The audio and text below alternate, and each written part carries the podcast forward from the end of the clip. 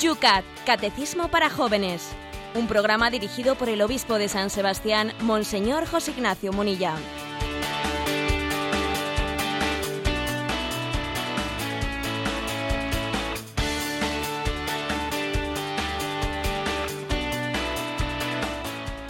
Buenos días, queridos amigos del Yucat. Una jornada más empieza este espacio de radio que puntualmente todos los días de lunes a viernes llega a tu receptor o quizás también en diferido a través de los distintos sistemas bajándote el programa del podcast de Radio María.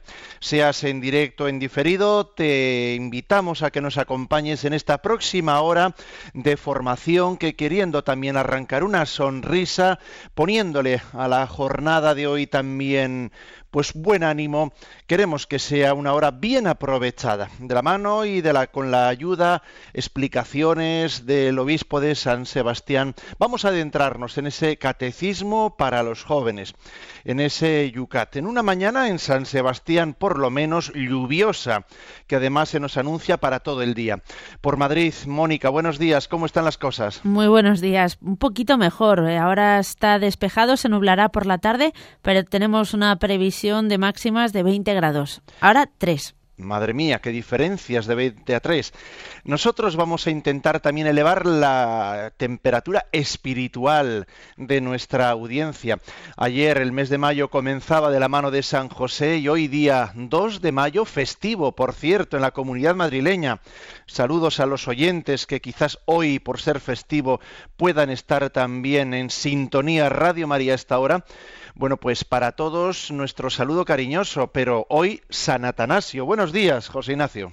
Sí, San Atanasio, que es una figura, un santo, que para quienes estamos en, un programa como este, hablando de la fe y la explicación de la fe, etcétera, pues es un santo que es una referencia muy importante.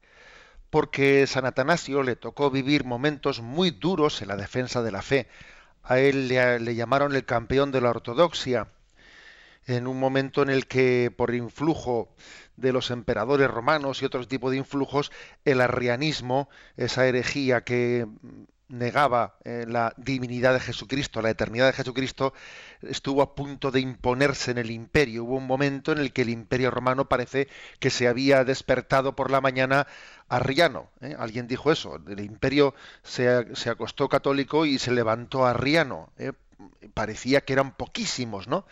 Poquísimos los obispos que se mantenían en la, en la ortodoxia. San Atanasio era uno de ellos, tuvo que huir, tuvo que tener persecuciones, le costó la fidelidad a la, a la doctrina católica, le costó momentos mm, dramáticos, fijaros si fueron dramáticos, que durante un tiempo él huyendo estuvo durmiendo, durmiendo dentro del sepulcro de su padre. O sea, fijaros bien lo que son las cosas, ¿no? Eh, la fidelidad a nuestra fe, en la, historia de la Iglesia ha tenido páginas heroicas.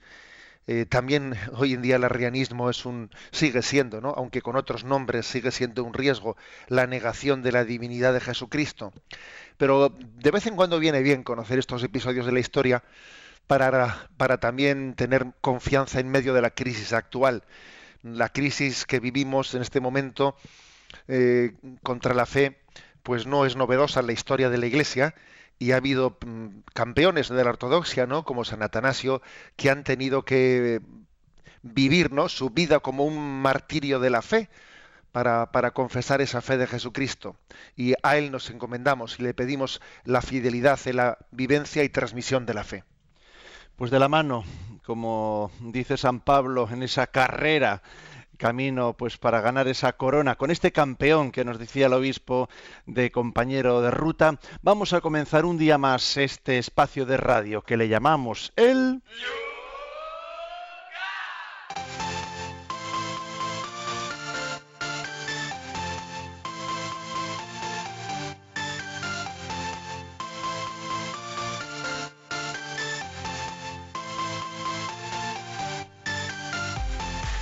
Un espacio de radio que comienza todos los días con las preguntas que quedan pendientes en los temas tratados en el día anterior, en el día de ayer 1 de mayo. Hoy vamos a comenzar con una que nos llega desde Soria. Jesús Ignacio la firma. Conozco de un señor que diagnostica, no cura, enfermedades pasando la mano a unos dos centímetros de las partes vitales de un paciente. Cura con medicina natural. He consultado a un médico de irreprochable ortodoxia y me dice que la mente humana tiene facultades que no conocemos y puede haber personas con una sensibilidad capaz de detectar disfunciones. ¿Puede ser? ¿Qué opina de esto el magisterio? Sí, hay que, eh, cuando hablamos eh, con respecto al primer mandamiento del tema de supersticiones, esoterismo, brujería, etcétera, etcétera, hay que tener cuidado de, de no meter en ese concepto cualquier cosa. ¿eh? Porque, bueno, pues puede ser, magisterio lo que dice es que puede ser perfectamente posible pues que exista pues una unas ciertas capacidades de las que, de la sensibilidad humana que no tenemos, eh, digamos, perfectamente exploradas, que, tengan la capacidad de, por ejemplo, como también existen personas que tienen una sensibilidad que mediante el uso del péndulo, de las varillas, eh, tienen la capacidad de buscar el agua subterránea y otras cosas. Y bueno, pues no es fácilmente explicable todavía hoy por hoy eso desde el punto de vista eh, científico experimental. Pero eso no va en contra del magisterio de la Iglesia, ni mucho menos, ¿no? El hecho de que puedan existir capacidades, facultades, bueno, pues por de detectar una enfermedad o de, he puesto es otro caso, de, detectar también el agua subterránea, etcétera, hay que tener cuidado y prudencia, obviamente, ¿eh? de, este tipo de cosas que trascienden un poco ¿eh? lo que son los métodos, los métodos tradicionales científicos, de calificarlos de brujería, o sea, hay que ser prudente nos escribe María y dice, yo era atea, pero tenía una gran sed de la verdad, una verdad que no tuviera contradicciones, y ella, la verdad, vino a mí. Fue maravilloso el día que Dios entró en mi corazón. Es gracia pura, no me cabe duda que hubiese sido un pecador por mi parte dar la espalda a esa verdad que había invadido por completo, por una fracción de segundo mi conciencia y sobre todo mi alma. Estoy convencida de que este don el Señor nos lo regala a todos, pero hay que descubrirlo, nos dice María.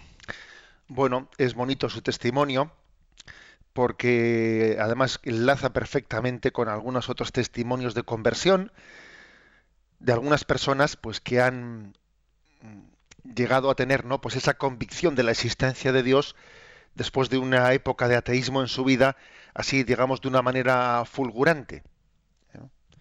De una manera fulgurante la verdad se les ha hecho presente inundándolo todo, como una, como una luz que inunda una habitación que permanecía a oscuras, ¿no? Una luz que es tan potente que uno dice, ¿dónde estaba yo antes para no percibir esta luz, ¿no? Y, y claro, quien ha tenido esta experiencia se da cuenta de que, de que sería un pecado sería un pecado contra la luz. Eh, no, no acogerla, mantenerse en el ateísmo, claro que sería un pecado contra, contra la luz que Dios manifiesta en la, en la conciencia. Claro, dice, dice María, ¿no? Estoy convencida de que todos, eh, de que este don Dios se lo quiere dar a todos, ¿no? Bien, igual también habría que hacer el matiz de que las personas tienen su momento, tienen su momento, y nosotros tenemos que estar, digamos, eh, sin juzgarlas, sin juzgarlas, orando por ellas a Dios y sin saber bueno en qué momento Dios va a darle esa gracia especial o si se la ha dado ya y es que él no se ha abierto a ella o etcétera, es decir, no podemos entrar a juzgar, ¿no? en cómo en qué momento está esa relación personal que tiene alguien, un prójimo nuestro determinado con Dios. Andrés de Madrid nos dice, creo que si no creo que si no queremos hacer un Dios a nuestra medida, es importante que destaquemos la infinita trascendencia de Dios. Dios siempre será más de lo que nosotros podamos imaginar. El Antiguo Testamento fue superado por el Nuevo Testamento. Y pregunto yo si el Nuevo Testamento no tiene que ser también superado por un Dios sin imágenes humanas. Pues ahí vamos a contradecirnos, Andrés. La verdad es que yo creo que, mm, que ese silogismo que haces no es correcto. Claro, el Antiguo Testamento fue superado, bueno, eh, fue culminado por el Nuevo Testamento. el Nuevo Testamento no tiene también que ser superado, pues porque al fin y al cabo Dios es, eh, Dios es siempre más de lo que podemos imaginar y, nosotros no podemos no llegar a, captar a Dios en nuestras imágenes, etcétera. Eh, sí, pero te olvidas de algo que es importantísimo, que es, que es la encarnación. La encarnación no es superable. El culmen de la revelación es la encarnación de Jesucristo, la encarnación del Verbo de Dios. Y eso no es una etapa superable.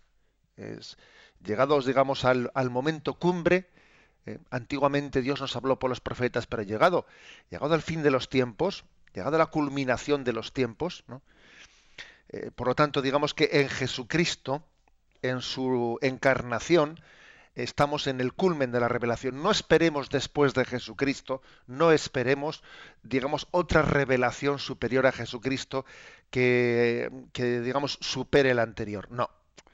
Por lo tanto, eh, esa imagen de Jesucristo, la imagen humana de Jesucristo, no, debe no, no debemos de prescindir nunca de ella.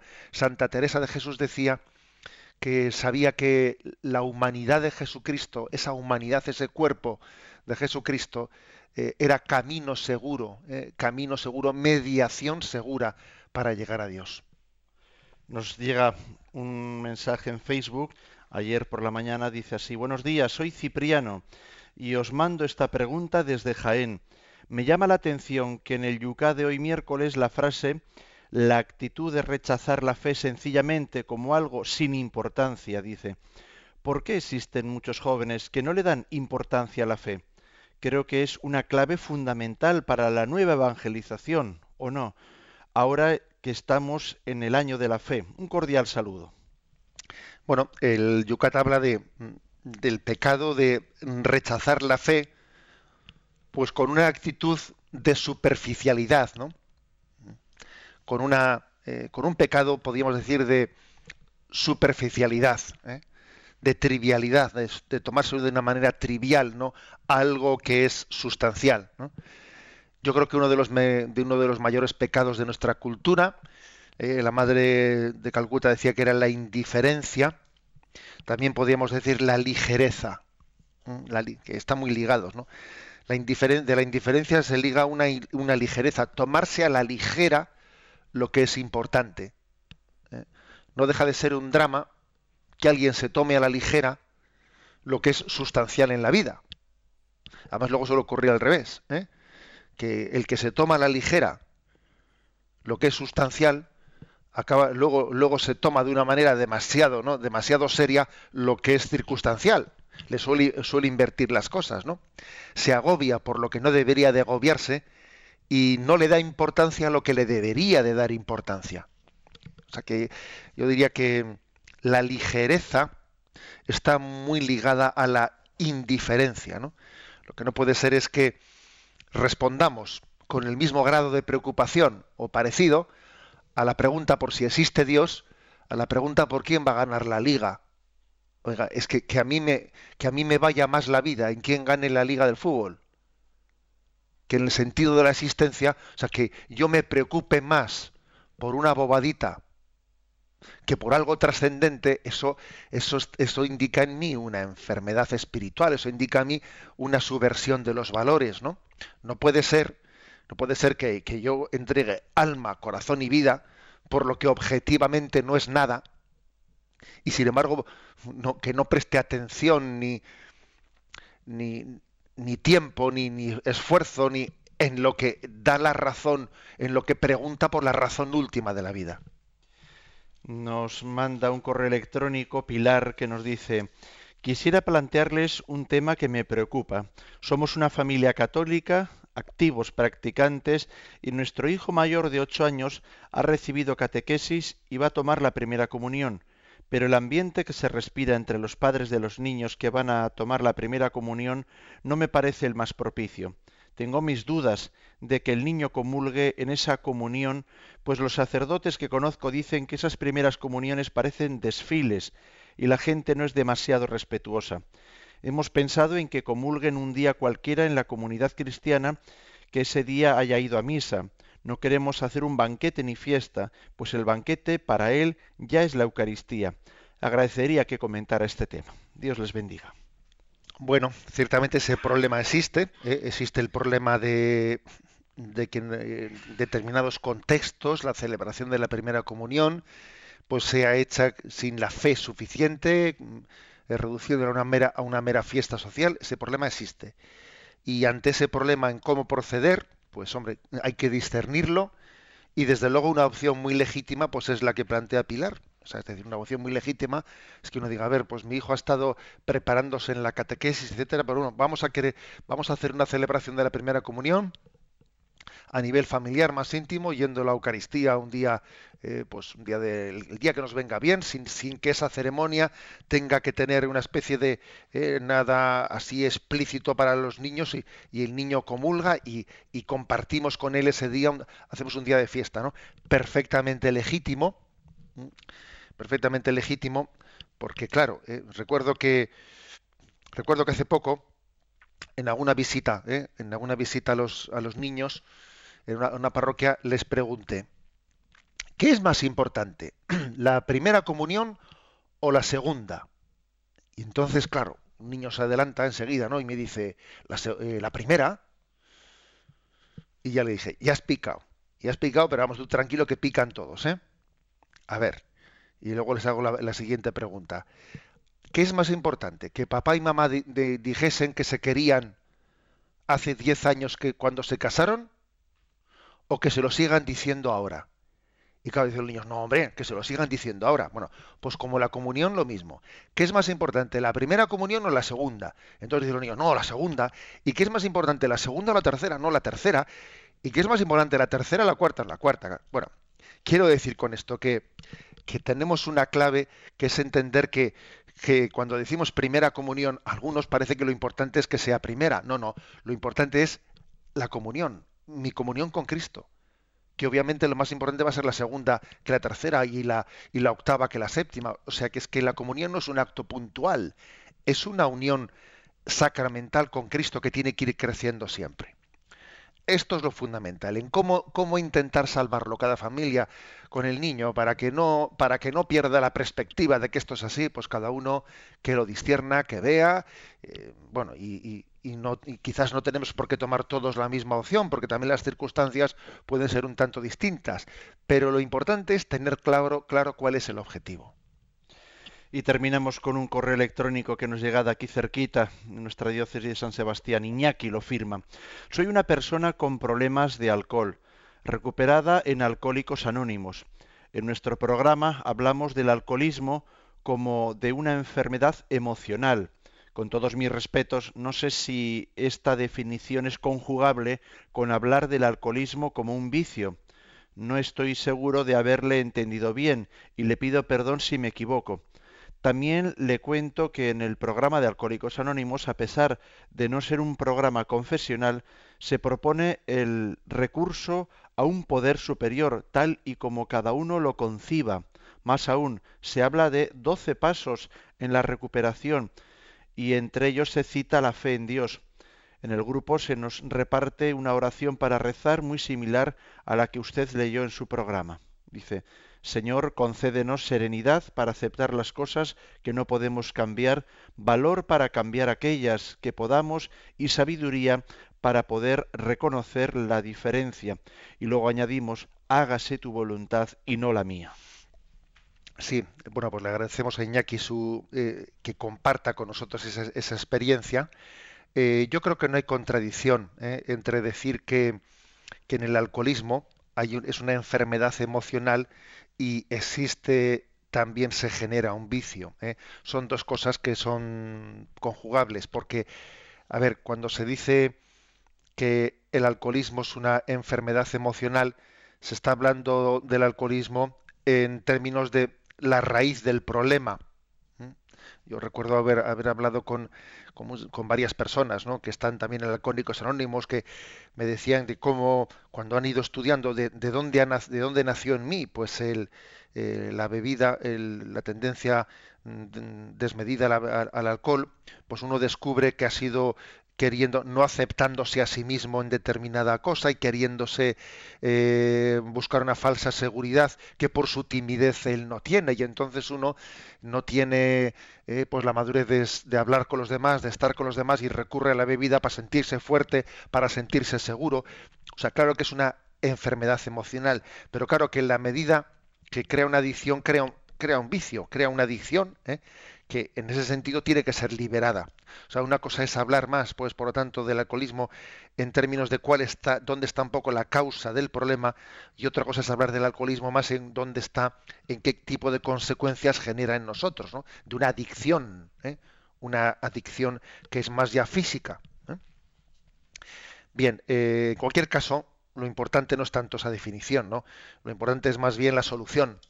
Y, y es importante lo que subraya Iñaki, en el sentido de que Alcohólicos Anónimos, siendo ¿no? pues un programa confesional, sin embargo se, ha dado cuenta desde el primer momento que el recurso al, a, a, la trascendencia, el recurso, el recurso a la fe, es un recurso importantísimo a la hora de dar, ¿eh? de dar una respuesta, ¿no? de poder vencer ¿no? Eh, pues el problema del alcohol. ¿eh? Porque el hombre tiene que descubrir el sentido último de su vida, pues para poder responder ¿no? y para poder reorientar pues una, una, un camino equivocado, ¿no? como es el camino de refugiarse en el alcohol.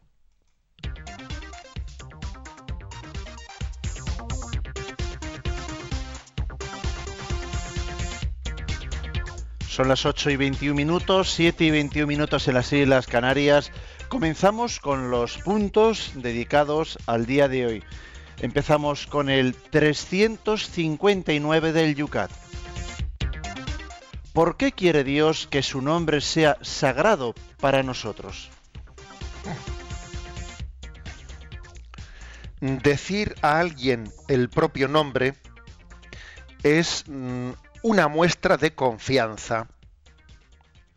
Al decirnos su nombre, Dios se da a conocer y nos concede mediante este nombre el acceso a Él.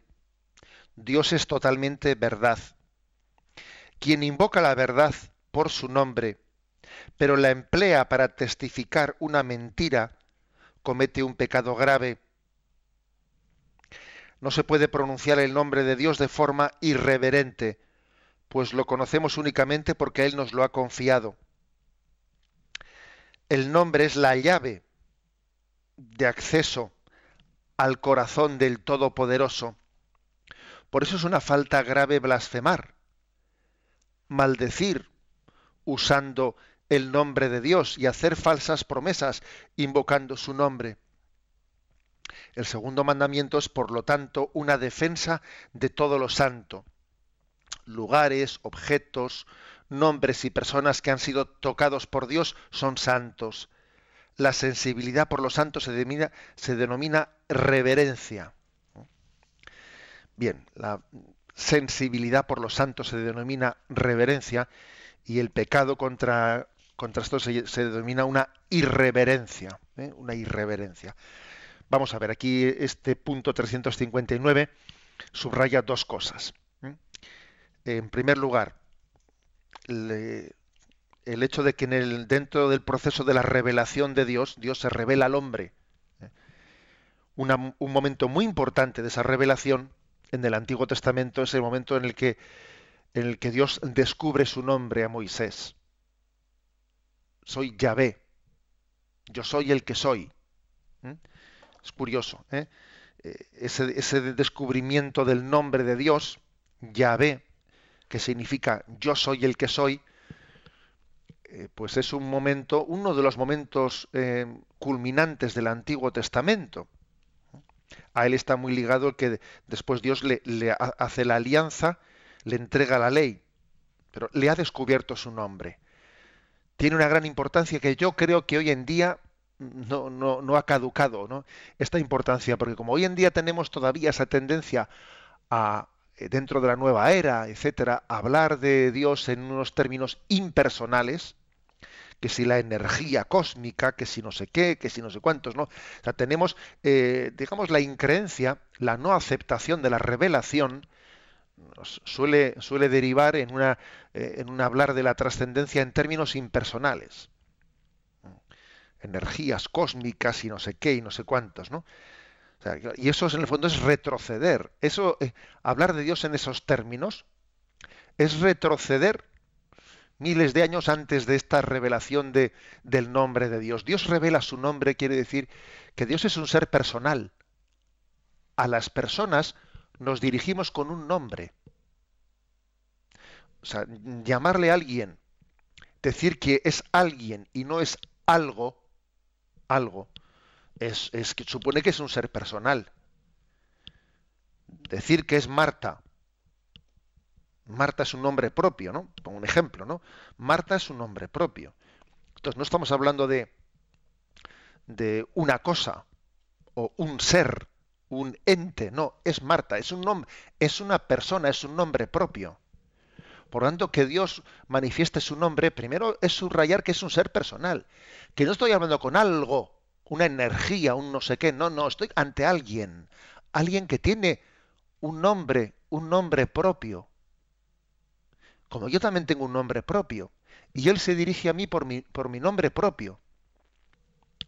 No, no dice, oye, oye, eh, aquel, no, aquel no, me, dice tú, me llama de mi nombre, me llama José Ignacio, yo también a él. ¿eh? es decir, daros cuenta que aquí hay algo mucho más sustancial de lo que nosotros podemos imaginar, porque es que estamos en una en una cultura de nuestra en la que, bueno, pues eh, a diferencia de una cultura semítica como la del pueblo de Israel, no tenemos la sensibilidad para captar ¿no? el, valor del nombre, lo que supone revelar el nombre es revelar la intimidad. Es revelar la intimidad, es entrar en una relación, en un contacto personal con nosotros, ¿no? Si el nombre, si el nombre está oculto, uno no, no, no tiene acceso, ¿no? No tiene acceso a una persona. Bien, pues eh, supuesto esto, eh, este es el primer aspecto, el aspecto de que el nombre eh, es la revelación del nombre de Dios es algo muy importante dentro de, ese proceso de la revelación de Dios. Dios se ha revelado, se ha mostrado, ha mostrado su, su nombre. Lógicamente, para nosotros entrar en contacto con ese Dios que se descubre, que se revela, es como el Dios que se desnuda y que se nos muestra tal y como es, ¿no? Que no juega al escondite para entenderse, ¿no? Para entendernos, ¿no? Dime quién eres, cuál es tu nombre. Bueno, pues ahora por nuestra parte eh, aceptar esa, acoger esa revelación de Dios, usar bien de ese nombre, hacer que el nombre de Dios sea, sea por nuestra parte invocado, bendecido, alabado. Bendito sea el nombre de Dios, alabado sea el nombre de Dios. Dios mío, qué bueno eres, te vistes de grandeza y majestad, etcétera, etcétera. No, es, es algo clave. El nombre se convierte Mm, en clave de relación personal y en clave de oración. Porque es que la oración, la oración es la relación con Dios. Luego, invocar el nombre de Dios ya es estar haciendo oración. Es que, ¿qué pensamos que es hacer oración? ¿En recitar una fórmula? No, no. La oración es entrar en relación, o sea, es hablar con alguien, con, con Dios. Luego, invocar el nombre ya es hacer oración. Bueno, pues si esto es así, es un drama, es un drama muy gordo, pues que no respetemos el nombre de Dios. Porque resulta que, fíjate, ¿no? O sea, Dios te ha revelado su nombre para que entres en comunicación con Él, para que ores, que eso es orar, entrar en comunicación con Dios. Te ha revelado su nombre para eso y nosotros lo utilizamos para faltarle al respeto, para blasfemar. Pues hombre, es que es una contradicción tan gorda, tan gorda. Entonces la, tendencia a la blasfemia, eh, o sea, el hábito de la blasfemia, pues la verdad es que es un pequeño drama, un gran drama. Eh. que yo entiendo que puede haber personas, y esto hay que decirlo, eh, puede haber personas que igual,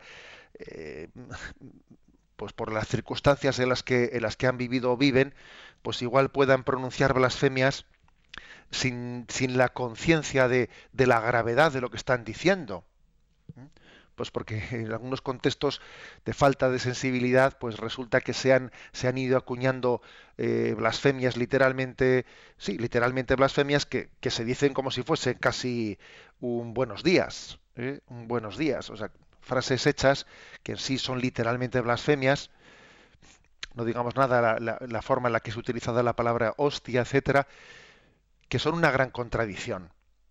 Y es posible que, hay, que, algunas de estas personas pues no tengan toda la culpabilidad moral, ¿no? Eh, pues en el momento de pronunciarlas, ni una intencionalidad de ofender a Dios. Yo soy consciente de todo esto. Y por lo tanto no estamos no es cuestión de juzgar, pero sí es cuestión de decir, no podemos vivir en una contradicción tan grande con la verdad. No podemos vivir en una contradicción tan grande con la vocación a la que todos estamos llamados, que estamos llamados a, alabar el nombre de Dios por toda la eternidad en el cielo. Entonces, si yo, si el destino del hombre es alabar a Dios por toda la eternidad, ¿cómo puedo estar yo en esta vida haciendo lo contrario de lo que es mi destino eterno, que es que es blasfemar? Pero hombre. Luego me parece que nos tenemos que revelar, ¿no? Revelar frente a eh, frente a la blasfemia, y como digo, soy consciente de que a veces detrás de la blasfemia hay un odio a Dios, un odio a lo religioso, un odio a la iglesia, que eso también lo observas. ¿eh? A veces vas por la calle, alguien te ve y dice, aquí voy a aprovechar yo, esta es mi ocasión. Y, va, y pasas tú y zapa, suelta una blasfemia, pues eso, ¿no? Dicha con todo... Bueno, ojo, lógicamente es más difícil ¿eh? salvar una circunstancia como esa. Es decir, pues a mí nunca antes se me ocurre pues coger y, rezar ¿eh? profundamente por esa persona en la que la blasfemia es una expresión de odio.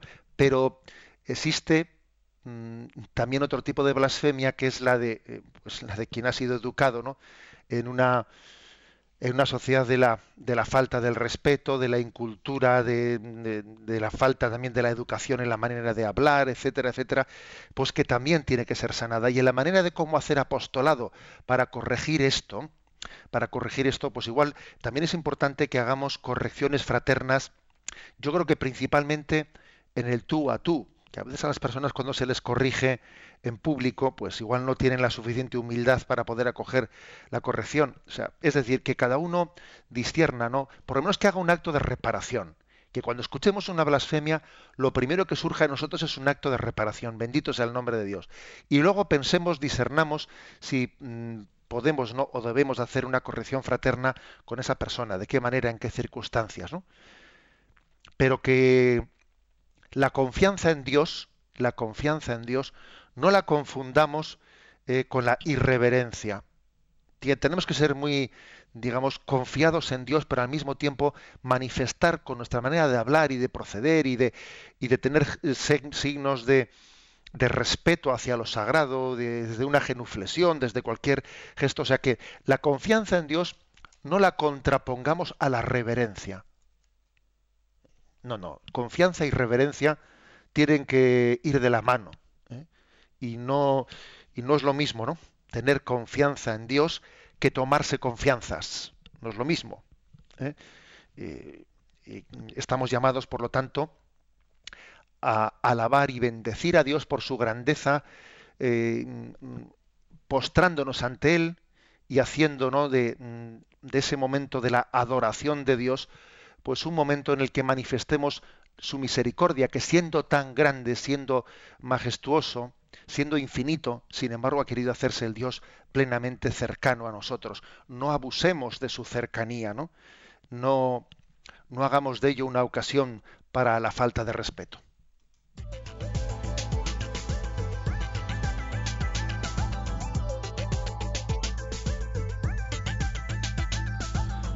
Son las 8 y 34 minutos, 7 y 34 minutos en las Islas Canarias.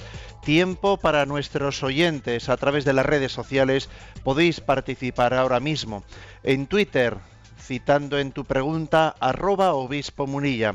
En Facebook, en la página de este programa, bajo el tema que se acaba de explicar, puedes plantear tus preguntas. La página Yucat Radio María. También puedes enviar un correo electrónico a yucat@radiomaria.es o llamar al teléfono de Radio María. Para participar en directo 91 153 8550 91 153 8550.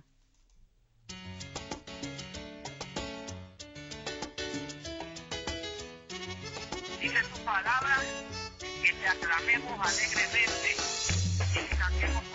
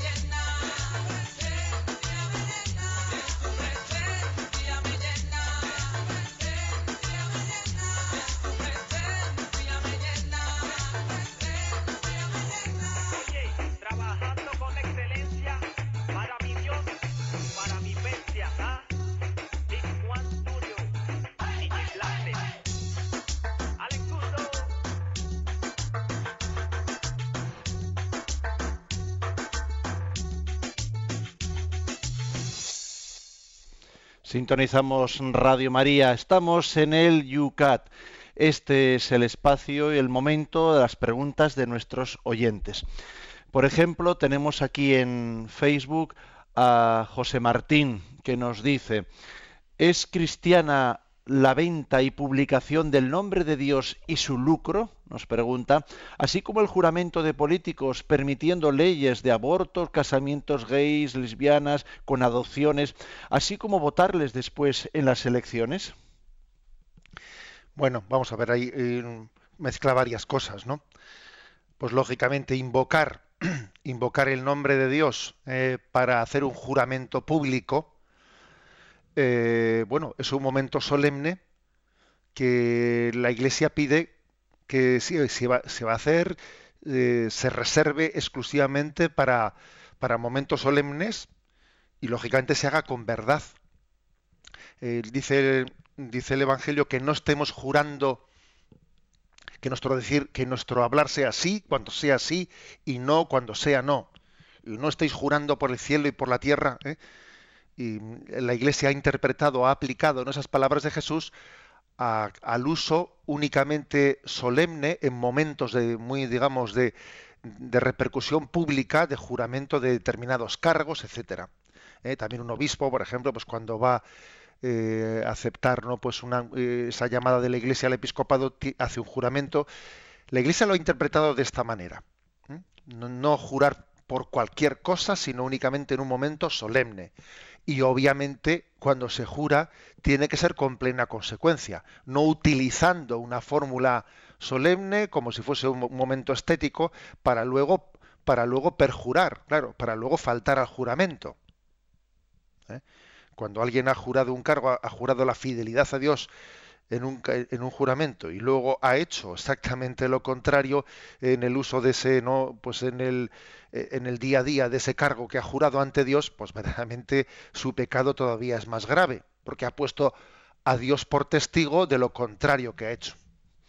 Recibimos ahora un correo electrónico, mm, firma Venceslau, no nos dice desde dónde, pero con muchísimas preguntas que no vienen, digamos, al tema que estamos tratando, pero bueno, vamos a darle también acose de recibe, de recibe y por lo menos pues plantear una de ellas.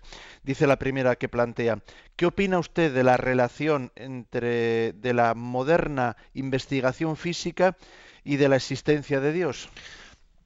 Bueno, estamos hablando del tema de la revelación del nombre de Dios, etcétera. Yo diría dos, yo ligaría esto con lo que hoy explicamos de la siguiente manera, ¿no? Las ciencias, las ciencias eh, hablan, ¿eh? pueden, deben de hablar también del tema de Dios a la hora de plantearse el tema de las causas, ¿eh? diciendo, bueno, ¿y este mundo de dónde viene? ¿De dónde proviene? ¿no? También hay una manera de, mm, de llegar a Dios que es a través de los efectos. y preguntamos por las causas. Y entonces también las ciencias deben de estar abiertas, ¿no?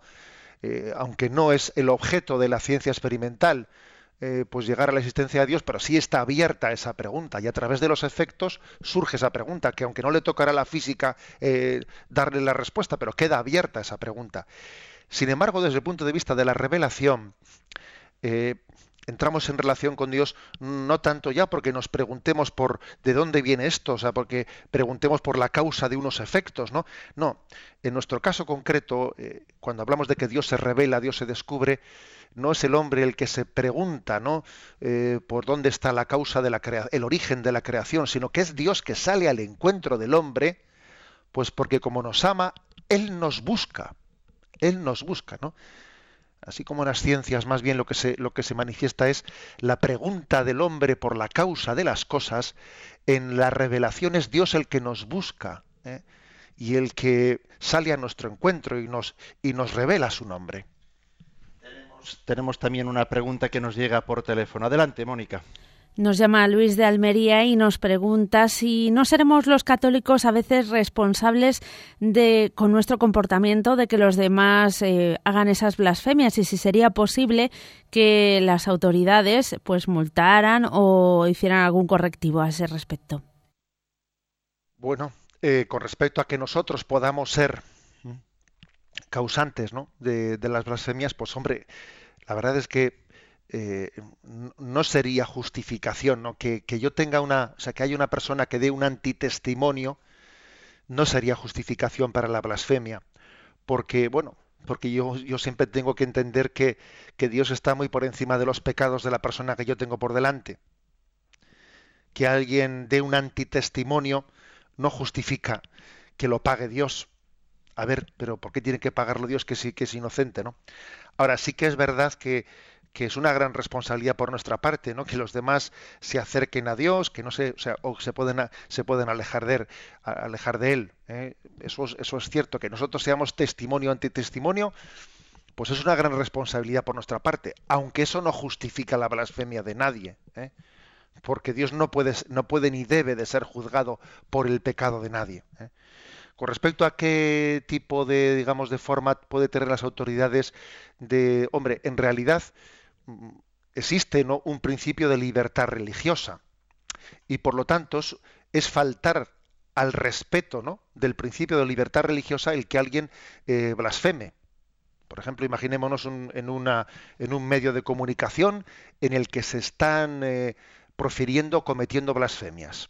Como vimos, por ejemplo, con el tema aquel famoso hace unos años que ocurrió pues, en la cadena Telecinco que se cometió la blasfemia de coger un Cristo, trocearlo y empezar allí a hacer como una mofa de cómo se cocina un Cristo.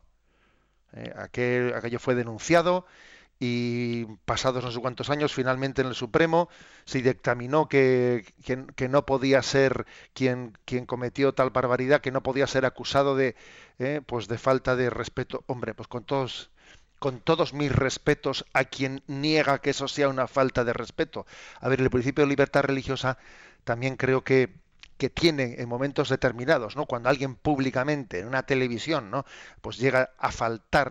Eh, al respeto a las creencias religiosas eh, de, una parte importantísima, aunque fuese solo de uno, eh, de la población, pues yo creo que también las autoridades deben de actuar y de lo contrario, si no lo hacen, no se está preservando el principio de libertad religiosa, que obviamente es un principio sin el cual no existe la verdadera libertad.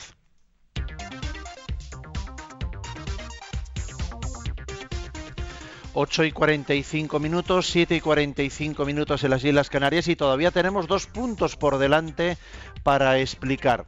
Vamos con el 360. ¿Qué significa la señal de la cruz? Mediante la señal de la cruz nos ponemos bajo la protección de la Santísima Trinidad.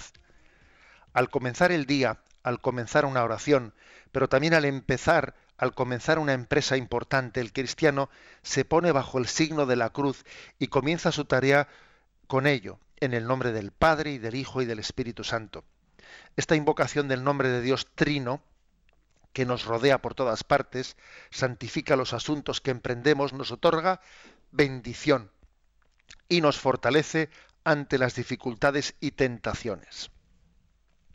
Bueno, estamos hablando del nombre de Dios y entonces aquí el Yucat hace algo muy práctico, que es decir, bueno, ¿de qué manera nosotros en nuestra tradición no invocamos el nombre de Dios?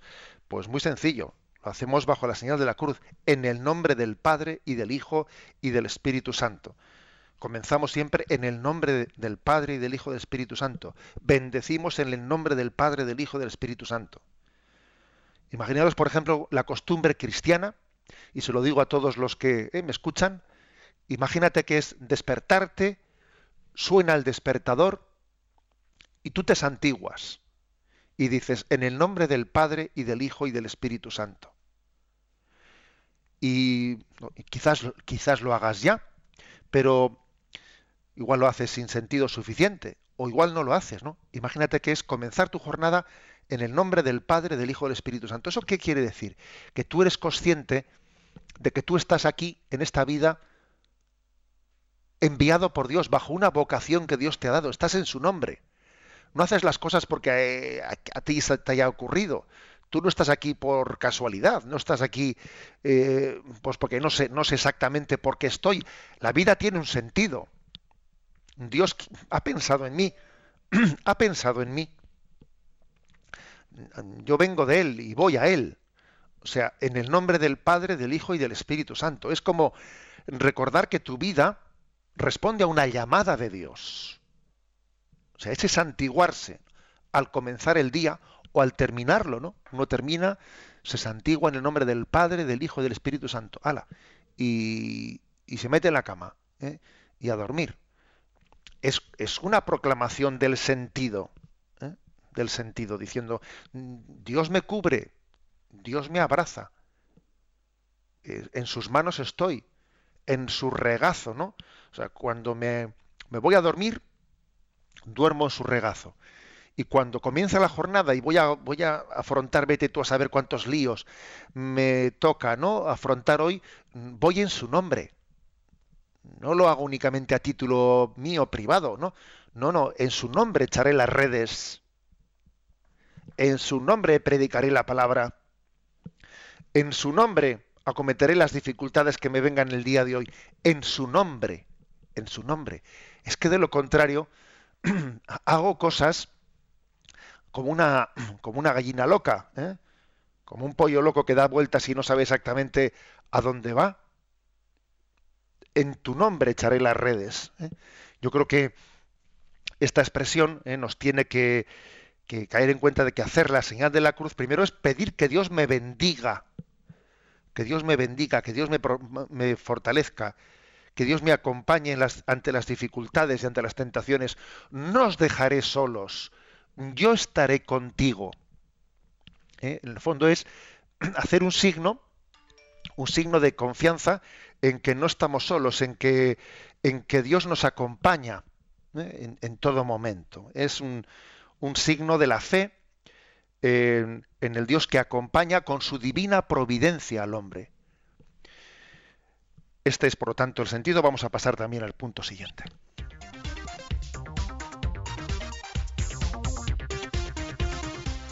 El punto siguiente en nuestra recta final es el 361.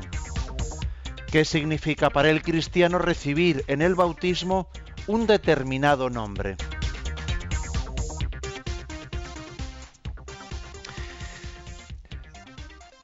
En el nombre del Padre y del Hijo y del Espíritu Santo, el hombre es bautizado por un nombre.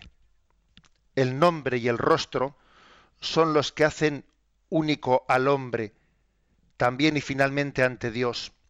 No temas, que te he redimido, te he llamado por tu nombre, tú eres mío. Los cristianos tratan con respeto el nombre de cada persona, porque el nombre está profundamente unido a la identidad y la dignidad del hombre. Desde antiguo los cristianos buscan para sus hijos un nombre en la lista de los santos. Lo hacen en la creencia de que el patrono es un modelo para ellos e intercede de modo especial por ellos ante Dios. Bueno, el hombre es bautizado en el nombre del Padre y del Hijo y del Espíritu Santo con un nombre concreto. O sea, bautizados en el nombre de la Santísima Trinidad, dándonos un nombre concreto. Es como ponerle, primero, ponerle rostro a Dios, que es persona. Como he dicho antes, que Dios tenga un nombre es que no es algo, no es una energía, no, es alguien al que yo me refiero. Y también al que se bautiza se le pone un nombre, un nombre propio, es alguien. Luego, fijaros, la relación del hombre con Dios, pues es una relación de un tú a tú, que es impresionante, ¿no? Que podamos tener esa especie de, siendo que Dios es infinitamente superior a nosotros, que podamos tener un tú a tú frente a Dios. Es que poder hablar con Dios es que supone una misericordia de Dios que se abaja a ser igual que yo, entre comillas, ¿no? Porque los dos somos persona, Él es persona, yo soy persona, siéndose que Él es infinitamente superior, ¿no? Pero que Dios tenga un nombre yo también tenga un nombre y haya, pues, en, bajo este sentido y bajo este aspecto, una igualdad, porque para poder, para que pueda haber amistad, tiene que haber una cierta igualdad. Ahora es imposible que una hormiga tenga una amistad con un elefante. Es imposible. ¿Cómo va a tener amistad la hormiga y el elefante? ¿Y el hombre puede tener amistad con Dios? Si todavía hay más distancia entre el hombre y, Dios que entre la hormiga y el elefante. Ya, pero es que el hombre, el hombre es imagen y semejanza de Dios, es persona, y Dios también es persona, y tiene un nombre, y Dios tiene un nombre, y tiene una relación personal. Es que es muy fuerte esto, ¿eh? es muy fuerte. Y entonces, primero nosotros acogemos la gracia, la misericordia de Dios que se ha revelado y además recibimos el nombre de un santo. Tenemos que procurar respetar esa santa tradición de bautizar con el nombre de un santo, porque es invocar el nombre de alguien que fue fiel a Dios, que fue interlocutor fiel de Dios. Y yo quiero también ser un interlocutor fiel de Dios. Y como no soy un, un individuo aislado, ¿eh? no, sino que forma parte de una sociedad y de una iglesia que, que es mi familia, recurro a la memoria de alguien que fue fiel a Dios, pidiendo que me ayude con su testimonio, con su intercesión, que me ayude también yo a ser un interlocutor digno de Dios. ¿Mm? Claro, por lo tanto, esa pérdida de, de la tradición de recurrir a un nombre de un santo a la hora de bautizarse, a ver, eso también eso es muy indicativo de nuestra, primero de nuestro individualismo, de nuestra falta de conciencia de que somos iglesia y de que nos estamos también apoyando en el testimonio de quienes nos han precedido. Eh, invocarse, ¿no? Eh, ponerse bajo, bajo la advocación de un santo que nos ha, que nos ha enseñado cómo relacionarse con Dios y cómo acogerle y cómo tener, ¿no? pues una relación personal con Él es importante. ¿eh? Y que tengamos además que nuestro santo patrono sea un amigo muy especial, un amigo muy especial, que conozcamos bien su vida, que hayamos peregrinado pues al lugar donde él vivió, si es posible, que le hablemos, que le invoquemos, que me parece importante, ¿no? O sea, es como una, es un amigo especial. Nuestro patrono es un amigo especial que nos ayuda a caer en cuenta de la gran dignidad que, supone la relación con Dios.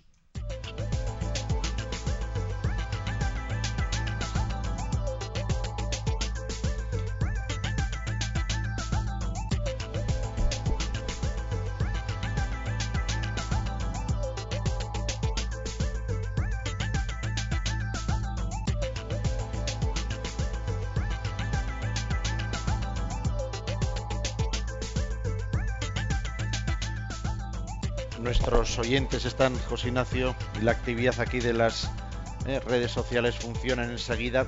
Eh, nos matizan el tema del medio de comunicación que hemos comentado.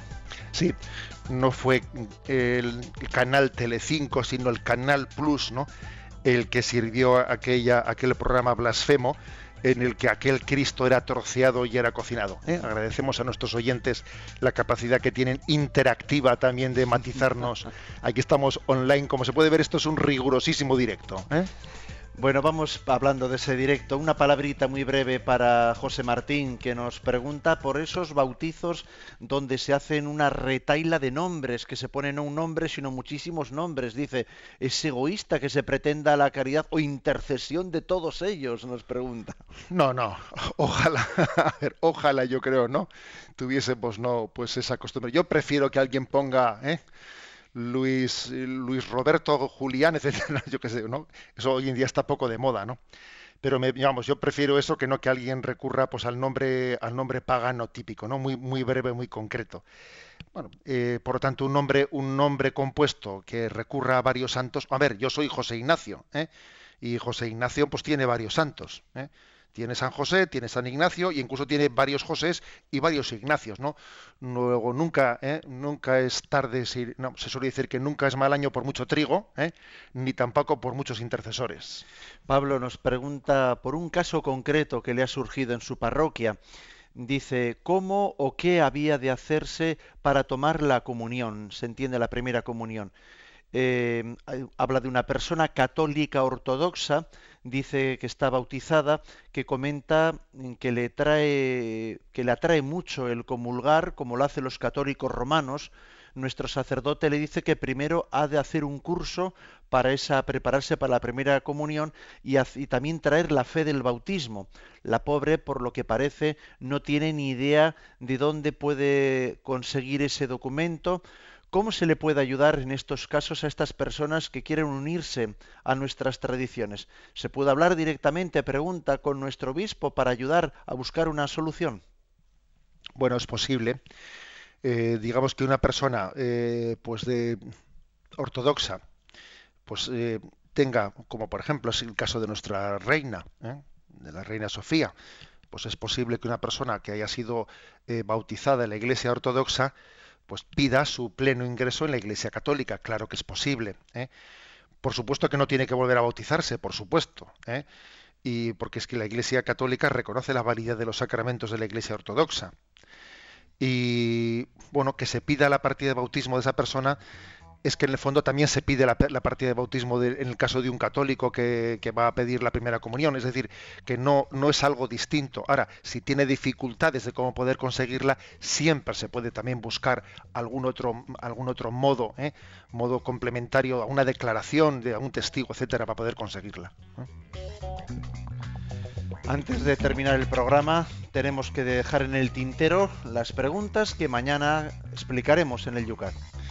Bien, pasamos al tercer mandamiento. Santificarás las fiestas. ¿Por qué se celebra 362? ¿Por qué se celebra el sábado en Israel? 363, ¿cómo trata el Señor al sábado? 364, ¿por qué los cristianos sustituyeron el sábado por el domingo? 365, ¿cómo convierten los cristianos el domingo en el día del Señor? y recibimos la bendición para terminar el programa. La bendición de Dios Todopoderoso, Padre, Hijo y Espíritu Santo. Alabado sea Jesucristo.